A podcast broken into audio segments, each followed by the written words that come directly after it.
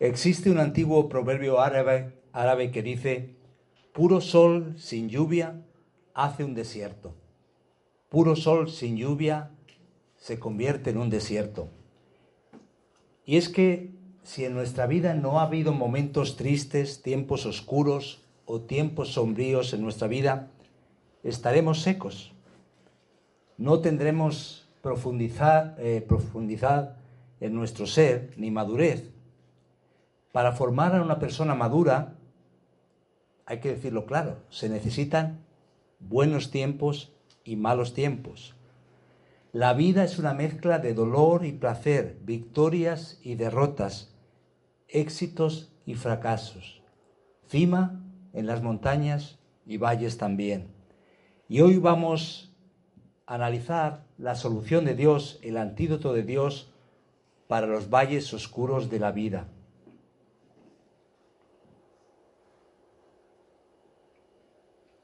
¿Cómo enfrentar los valles oscuros? Te habrás preguntado. La palabra del Señor nos lo dice. Aunque ande en valle de sombra de muerte, no temeré mal alguno, porque tú estarás conmigo. Tu vara y tu callado me infundirán aliento. ¿Podemos leerlo juntos? Aunque ande en valle de sombra de muerte, no temeré mal alguno, porque tú estarás conmigo. Tu vara y tu callado me infundirán aliento. Salmo 23, 4. En Israel existe un valle que se llama así, Valle de Sombra de Muerte. Es un cañón profundo y angosto. El, el sol toca el fondo solo al mediodía cuando está exactamente arriba. El resto del tiempo pasa a oscuras. La parte inferior del cañón todo el tiempo pasa a oscuras. Probablemente David guió a sus ovejas a través de este valle de sombra de muerte mientras crecía.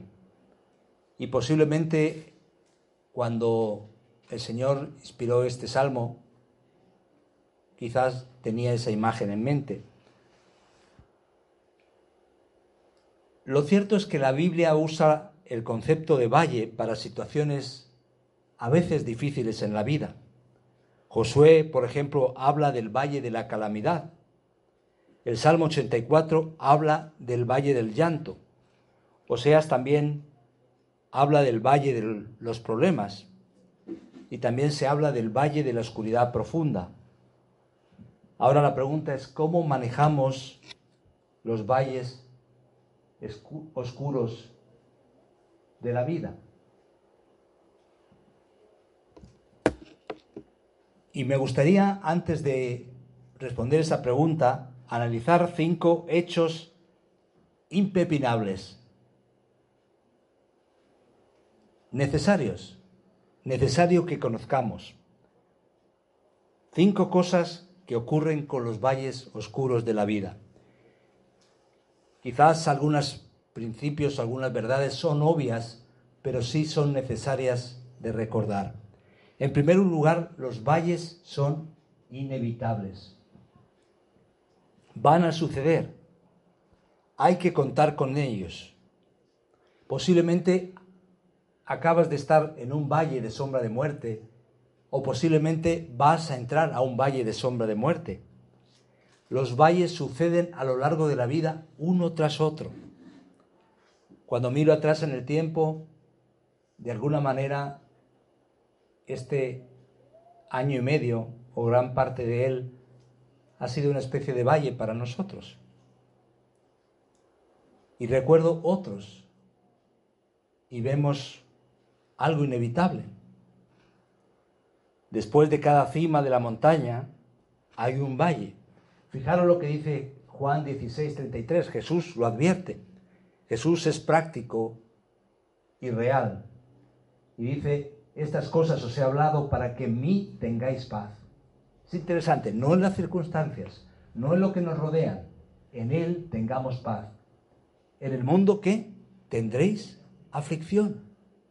Y la palabra de aflicción, aflicción tiene una connotación aguda, intensa.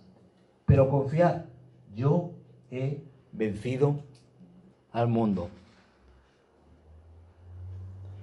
Así que no es un problema de si tenéis aflicción.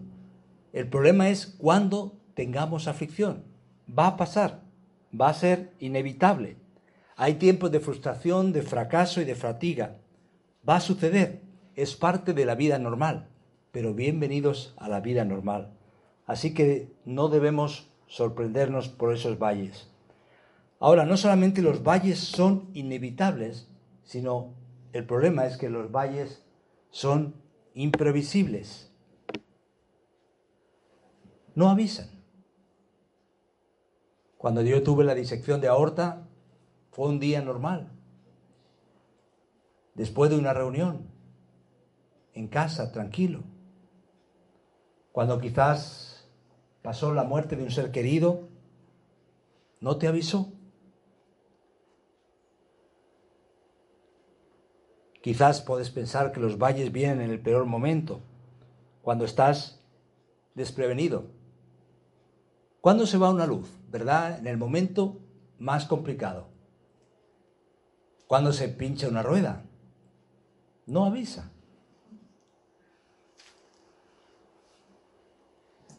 Recuerdo ir a algún sitio con algún compromiso determinado a una hora fija y de repente se estropea el coche no avisa. Los valles son imprevisibles. Sería maravilloso si pudiéramos planificar los valles oscuros de la vida. A las 5 menos 4, menos cuarto voy a tener un problema. A las 6 y cuarto, a las seis y media, seguramente otro. Y me planifico, me preparo, pero no funciona así. No se puede planear los valles vienen de repente. Son impredecibles. ¿Te has fijado cómo de repente un día que parece bueno, de repente se torna sombrío? Los valles simplemente suceden. Y Jeremías 4:20 describe esa situación. Dice así, quebrantamiento sobre quebrantamiento es anunciado, porque toda la tierra es destruida. De repente son destruidas mis tiendas en un momento mis cortinas. Y está describiendo una situación particular desde la perspectiva de Jeremías. Pero esa es la realidad. Los valles son imprevisibles.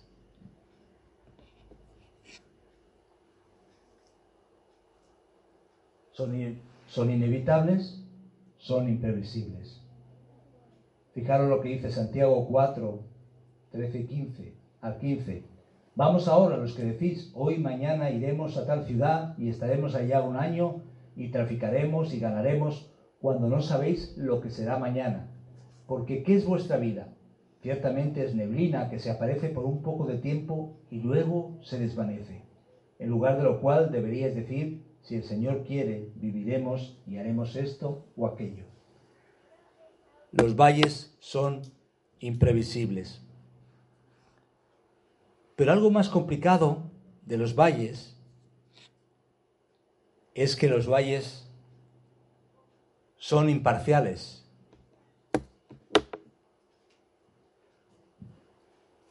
Nos toca a todos. No hay distinción. La situación que estamos viviendo en la pandemia, aunque quizás afecta de manera diferente a barrios ricos, barrios pobres, al final afecta a todos. Y están en la UCI, en la unidad de cuidados intensivos, ricos y pobres, de baja y de alta cultura.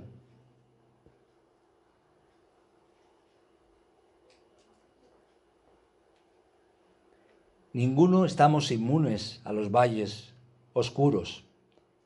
Nadie está aislado al dolor o a la tristeza. A nadie le toca transitar por la vida libre de problemas. Tanto para la gente buena, entre comillas, como para la gente mala, al final tenemos problemas, dificultades. No ocurre simplemente con las malas personas. También a las personas que pensamos que son buenas, aparentemente buenas, aunque le dice la Biblia que no hay justo ni un uno, también para ese tipo de personas ocurren los problemas.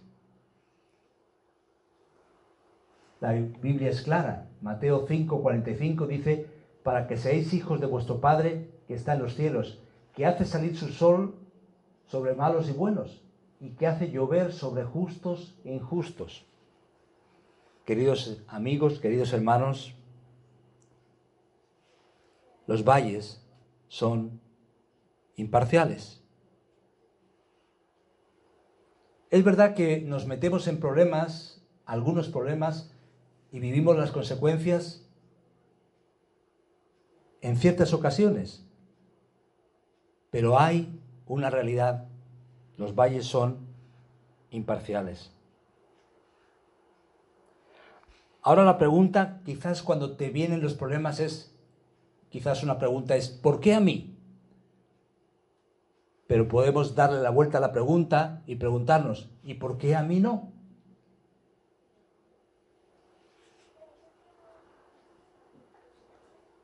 Quizás podemos pensar que somos la, única persona que vive una tragedia.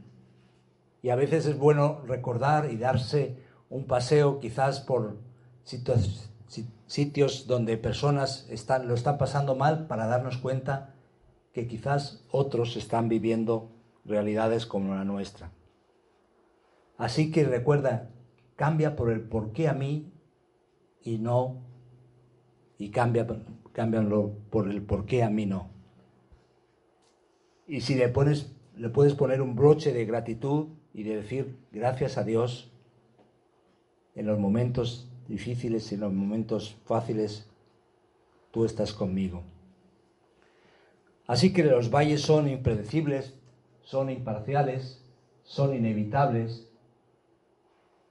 Pero también, gloria a Dios, los valles son temporales. No es para toda la vida. Las crisis no son para toda la vida.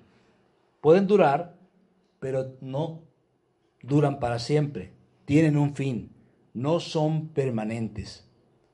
Dice, aunque, dijo David, ande en valle de sombra de muerte. El valle no es un lugar para estar toda la vida, no es un lugar de residencia, es un lugar de paso. Una circunstancia, una situación, no importa lo que te pase, no es para siempre. Es como un túnel, y quizás has pasado por túneles largos. Hay unos cerca de aquí, eh, en las montañas, relativamente largos y piensas que no acaban, pero al final tienen un principio y tienen un final. Hay oscuridad, pero al final hay luz, como se dice, al final del túnel.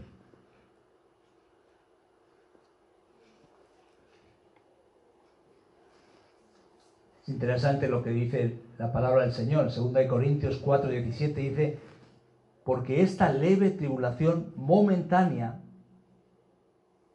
produce en nosotros un cada vez más excelente y eterno peso de gloria. Dios está trabajando en nuestras vidas y es interesante el apellido que le pone a, los valles. Leve, y a lo mejor lo que estás pasando tú piensas no es tan leve, y momentáneo. Dos apellidos difíciles de digerir, pero necesarios. Ahora es interesante el mismo énfasis, en Primera de Pedro 1.6. Dice, en lo cual vosotros os alegráis, aunque ahora por un poco de tiempo. Si es necesario, tengáis que ser afligidos en diversas pruebas. Es interesante, dice, por un poco de tiempo. Y el contraste es lo que estás viviendo, lo que estés pasando en comparación con la eternidad es relativamente pequeño. Aunque la prueba dura 10, 15, 20 años, ¿qué es en comparación con la eternidad que vamos a pasar con el Señor? Miles y miles de años, eternidad. Si conoces al Señor, si has depositado tu confianza en Él, puedes tener esa perspectiva y puedes estar seguros Así que los valles son temporales. Y no quiero minimizar lo que te estés lo que estés pasando. Puede ser una situación por la cual estás orando y las cosas no suceden. Y podemos hablar de décadas y de años. Pero definitivamente son temporales. Nuestros problemas son pasajeros y hay una gloria eterna que pesa más que ellos. En comparación con la gloria eterna, son cortos. Y no lo digo yo, lo dice el Señor en estos versículos y en otros muchos. Entonces tengo que pensar a largo plazo. Tengo que pensar desde una perspectiva eterna. Y eso me lleva a la siguiente lección que aprendemos. No solamente que los valles son temporales, sino gloria al Señor que los valles tienen un propósito. Y estos versículos que anotamos aquí son claves. Dios tiene un propósito. Ya lo vimos en la historia de Ruth y vemos esas pinceladas de la providencia de Dios y nos preguntamos, ¿por qué pasa lo que pasa? Y lo que vemos desde la perspectiva de la soberanía de Dios es que Dios es un Dios de detalles, cuida cada detalle de tu vida. En 1 Pedro 1.7 dice, para que sometida a prueba vuestra fe, mucho más preciosa que el oro, el cual, aunque perecedero, se prueba con fuego. Si leemos la frase principal, dice, para que sometida a prueba vuestra fe, sea hallada en alabanza, gloria y honra cuando sea manifestada, manifestado, perdón, Jesucristo. Hay un propósito. Estamos en manos del alfarero. También estamos en manos del orfebre divino, el que nos prueba como el oro. Y ahí está la comparación. Así que puedes tener valles emocionales, económicos, relacionales, todo tipo de pruebas. Pero la buena noticia es que no son por accidente. Cada cosa que le pasa a un hijo de Dios, a una hija de Dios, tiene un propósito. Son para probar nuestra fe, para que nuestra fe gane quilates, para que podamos madurar, para que no sea un, desierto sin lluvia, sino al final una vida florida. Vi un documental hace, hace poco sobre el desierto del Kalahari y es interesante que con pocas gotas de lluvia esos desiertos cambian y ofrecen un panorama multicolor. Así Dios hace en nuestra vida. Pone color, pone color a través de las pruebas.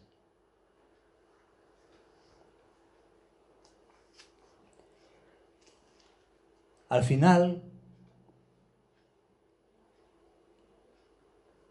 cuando llegan los, las pruebas, cuando llegan los valles oscuros, cuando encontramos a Dios cara a cara, nos ponemos de rodillas y le buscamos. No es en los momentos buenos de la vida, no es en los momentos en que aparentemente nos va bien la cosa, es en los momentos difíciles cuando experimentamos la cercanía de Dios. Aquí aprendemos varias cosas. En primer lugar, todo problema tiene un propósito aún los más pequeños, las cosas que parecen más pequeñas tienen un propósito. Quieren trabajar nuestro carácter. Quieren transformarnos. Y también la fe es edificada en los valles de la vida. Es lo que vemos aquí en Primera de Pedro 1.7. Anótalo bien. Cuando tengo una prueba, cuando estoy en el valle oscuro, Dios está formando mi carácter.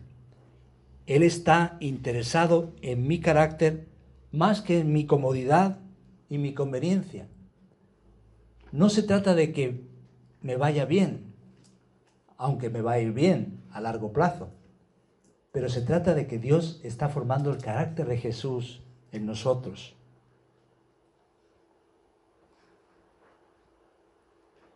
Él quiere que nos parezcamos a Cristo. Él quiere desarrollar el carácter de Jesús en nuestra vida. ¿Quieres ser más como Jesús? Pues mira la vida de Jesús. No lo pasó bien, ¿verdad? Pero la clave es que Dios está contigo y no estás solo. Jesús no estuvo exento de sufrimiento. Él fue fiel y obediente, sin pecado y fiel en su llamado y en su vocación. ¿Pasó Jesús por momentos de soledad? Claro que sí.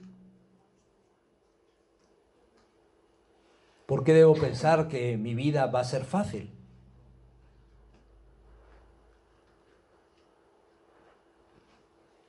Quizás Jesús enfrentó luchas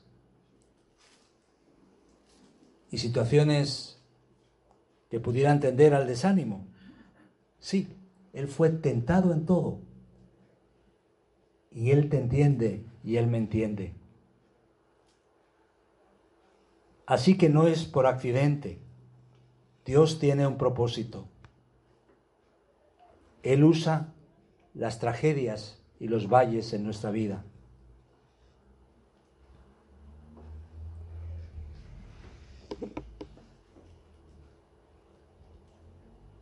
Todo problema tiene un propósito divino. Tu fe es edificada en los valles de la vida. Ahora la pregunta es, ¿qué debo hacer en los valles oscuros?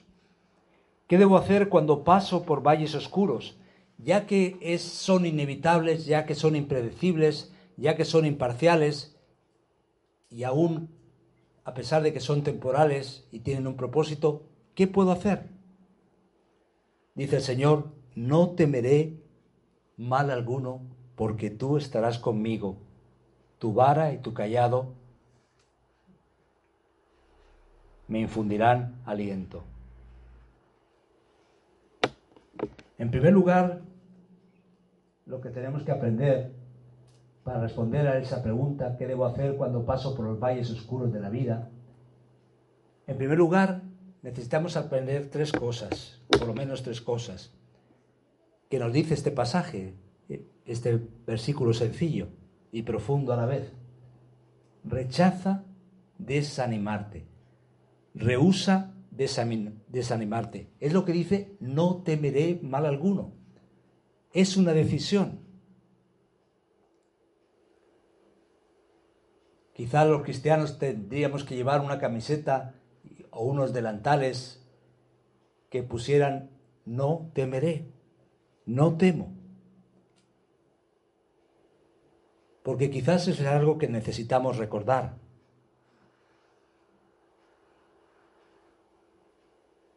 No temeré mal alguno, aun cuando camino por el valle. Rechaza el desánimo. No podemos rodear el valle, no podemos pasar por debajo, necesitamos cruzarlo, necesitamos pasar por el valle. Y el Señor dice, como dice David, no temeré mal alguno. Implica una decisión. Al final, elegir temer o no temer, al final es una elección o por lo menos enfocarse en aquellos pensamientos negativos que me atemorizan, finalmente es una elección. Por eso la Biblia nos anima a pensar en todo lo bueno, en todo lo honesto, en lo que es de buen nombre, si hay virtud alguna, dice la palabra, en esto pensar. Es verdad que son complejas las emociones, al final afectan, hay factores externos y factores internos. Pero al final todo depende de en qué me enfoque. de en qué decida enfocar mi vida. Al fin y al cabo el desánimo es una elección. O yo me enfoco en pensamientos que me desaniman, pienso lo peor, especulo sobre lo que me pasó, lo que me miraron, a la forma en que me dijeron, pero al final yo decido enfocar. Y lo que el Señor nos dice es, rechaza desanimarte, di no al desánimo. Ahora dirás, ¿cómo escojo no desanimarme? Centrándome en el poder de Dios y no en el problema. ¿Recuerdas a David y Goliat? El problema es el mismo. El problema era el mismo para las, para las tropas de Saúl y para Saúl. El problema medía bastante. La situación era complicada. Pero David enfocó en Dios.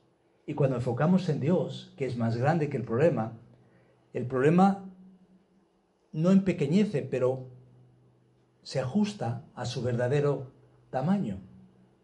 Y mientras Dios ocupa la escena, nuestro Dios es grande y poderoso.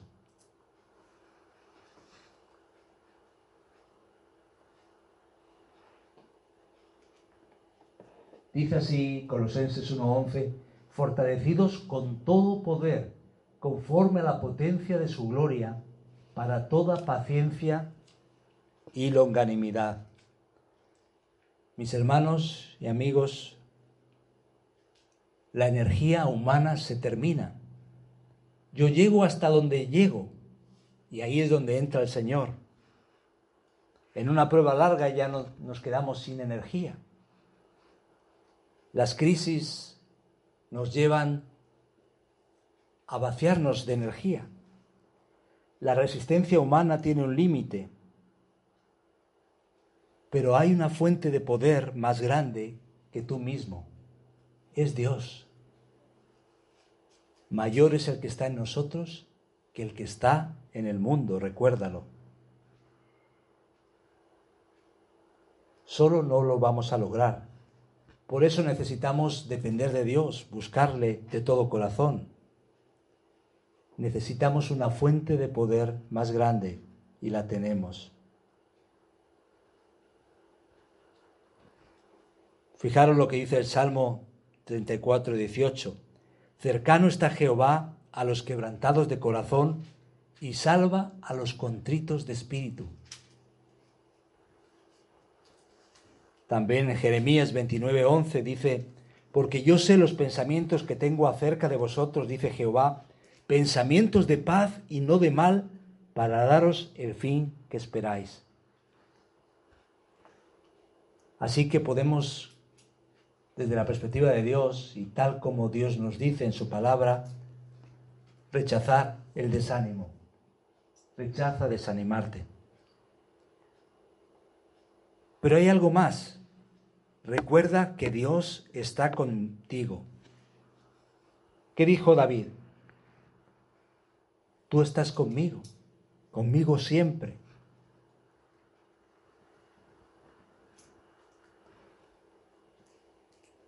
No solamente Dios está prometiendo su poder, sino que está prometiendo su presencia. Yo estaré contigo.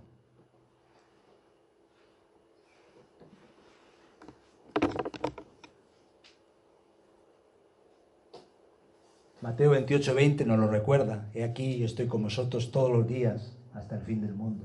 Y todos los días son precisamente eso, todos los días.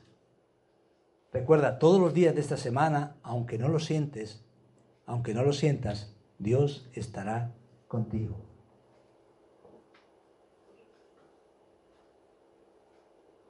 Isaías 43, 2 dice, cuando pases por las aguas, yo estaré contigo y si por los ríos no te anegarán. Cuando pases por el fuego no te quemarás, ni la llama arderá en ti. Palabras preciosas que encierran promesas preciosas. El Señor está cerca. Él no está simplemente sentado en el trono, aunque lo está viendo como si fuera en un estadio de fútbol. Él está implicado. Él está en el valle contigo. Ahora quiero que nos fijemos en el versículo 4, en el Salmo 23 que estamos analizando. Hay un cambio en el lenguaje. En la primera parte del Salmo, todos los pronombres están en tercera persona. El Señor es mi pastor, nada me faltará. En lugares de dedicados pastos me hará descansar. Y así sucesivamente. El salmista David habla acerca de Dios. Junto a aguas de reposo me pastoreará, en lugares de dedicados pastos me hará descansar, confortará mi alma. David está hablando acerca de Dios, pero ¿qué ocurre aquí en el versículo 4? Cuando llega al valle, al valle de sombra de muerte, cambia los pronombres a segunda persona. Ya no habla tanto acerca de Dios, sino con Dios. Tú estás conmigo. ¿Veis la diferencia? Tu vara y tu callado me infunden, me infundirán aliento. Son los valles de la vida los que nos ponen cara a cara con Dios.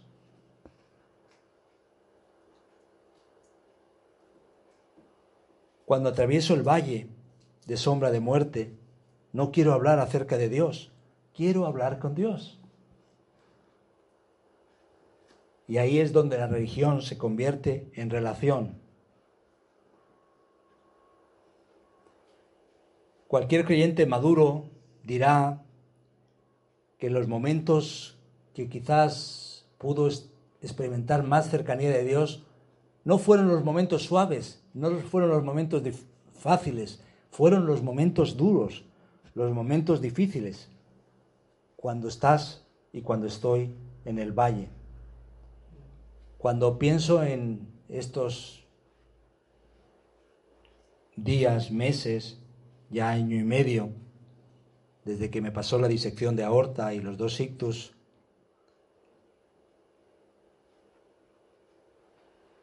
quizás todavía me falta mirar el cuadro en su conjunto, pero veo detalles en los cuales puedo experimentar el trato de Dios con mi vida.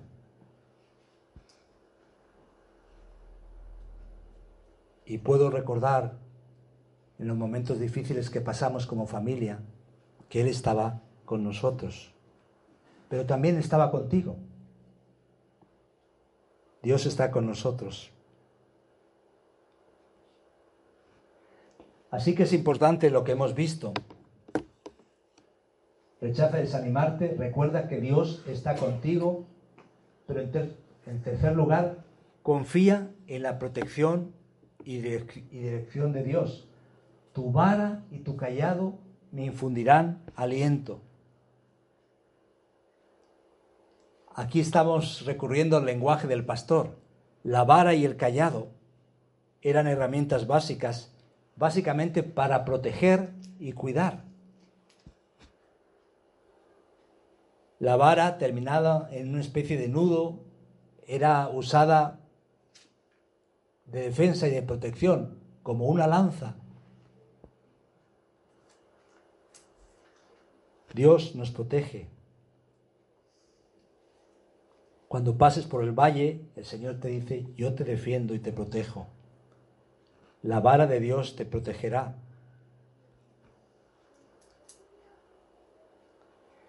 Y el callado nos da una otra connotación. Dice que infunde aliento. El callado es un palo, como veis ahí, con una curvatura especial. Sirve para guiar y consolar, para traer a la oveja para sí.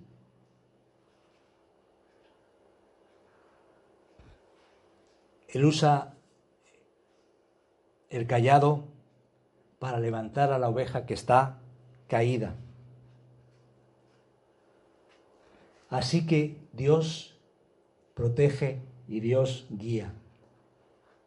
Cuando pase por el valle, no estaré solo. Dios está contigo. Piensa en esos momentos y recuerda, y desenmascara quizás las mentiras que a lo mejor nos creemos. Es que nadie piensa en mí, es que estoy solo. ¿Quién cuidará de mí? Dios está contigo. Dios cuida de ti. Hay esperanza en Jesucristo. Filipenses 4, 12 y 13, y dejo estos versículos para que lo leáis en casa, dice, sé vivir humildemente y sé tener abundancia. En todo y por todo estoy enseñado así para estar saciado como para tener hambre, así para tener abundancia como para padecer necesidad. Y dice, todo lo puedo en Cristo que me fortalece no lo dice desde una perspectiva de confianza en el ser humano, lo dice desde una perspectiva de contentamiento, de aprender a disfrutar y agradecer lo que tengo. Y dice, todo lo puedo en Cristo. Dios me da poder para ese contentamiento. Ahora, para terminar, quizás una advertencia. Bueno, hemos dicho qué hacer en los valles oscuros, rechaza desanimarte, recuerda que Dios está contigo y confía en la protección y dirección de Dios. Pero una nota a pie de página, podemos decir, un aviso a navegantes, no dice muerte, dice valle de sombra de muerte. Y quizás a veces lo que más nos asustan son las sombras. Las sombras en las paredes del cañón que decíamos, cuando ando en valle de sombra de muerte. No dice valle de muerte, aunque podría implicarlo. Es importante recordar algunas consideraciones. Las sombras son más grandes que la realidad. ¿Te has dado cuenta? Aún tu propia sombra. Puedes mirar a la sombra y decir, uy, ya he crecido más. Soy más alto y soy incluso más delgado. El temor es siempre mayor que el problema en sí. Lo que es enorme y lo que paraliza es el temor. Así que recuerda que las sombras siempre son más grandes que la realidad. Pero Dios es más grande, todavía más grande que la realidad. En segundo lugar, las sombras no te pueden hacer daño. ¿Alguna vez te ha atropellado una sombra? No, menos mal. Existe una diferencia entre la sombra de un camión y un camión. Las sombras son imágenes sin sustancia. No te pueden hacer daño. Te espantan, te asustan, te atemorizan, pero no te lastiman. Solo son sombras. Y en tercer lugar, no existe ninguna sombra si no hay luz al lado. Al pasar por un valle oscuro, piensa que el sol ha dejado de brillar. Y quizás piensas que Dios ha muerto, que estás solo.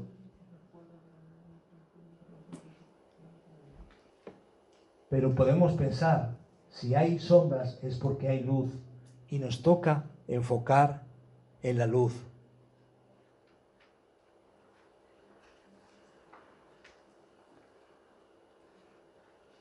Jesús dice, yo soy la luz del mundo.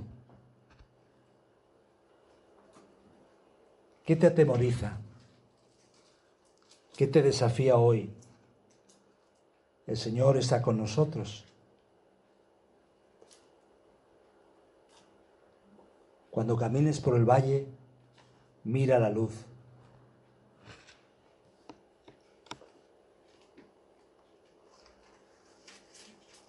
Aunque ande en valle de sombra de muerte, no temeré mal alguno, porque tú estarás conmigo. Tu vara y tu callado me infundirán aliento. El Salmo 34, 19 dice, muchas son las aflicciones del justo, pero en todas ellas, de, pero de todas ellas le librará el Señor, le librará Jehová.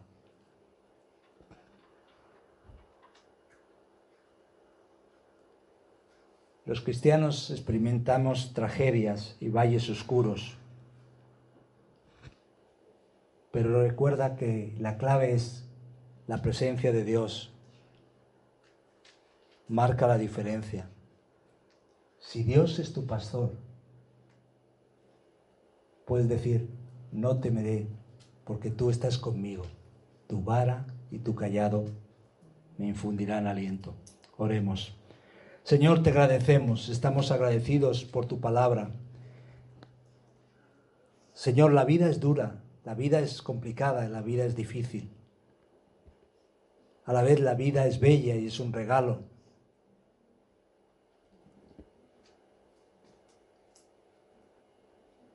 Gracias que no prometes que no vamos a pasar por valles oscuros, pero gracias que prometes que nos vas a acompañar y que no estaremos solos. Gracias porque tienen un propósito, que aunque son inevitables, son imprevisibles, también son temporales y tienen un propósito. Estás formando el carácter de Jesús en nosotros. Ayúdanos a descansar en ti Ayúdanos a depositar toda nuestra confianza en ti. Dejamos a un lado los miedos, las sombras que nos han atemorizado tanto tiempo y descansamos en ti. Gracias que cuidas de nosotros. Estamos en buenas manos. En el nombre de Jesús. Amén.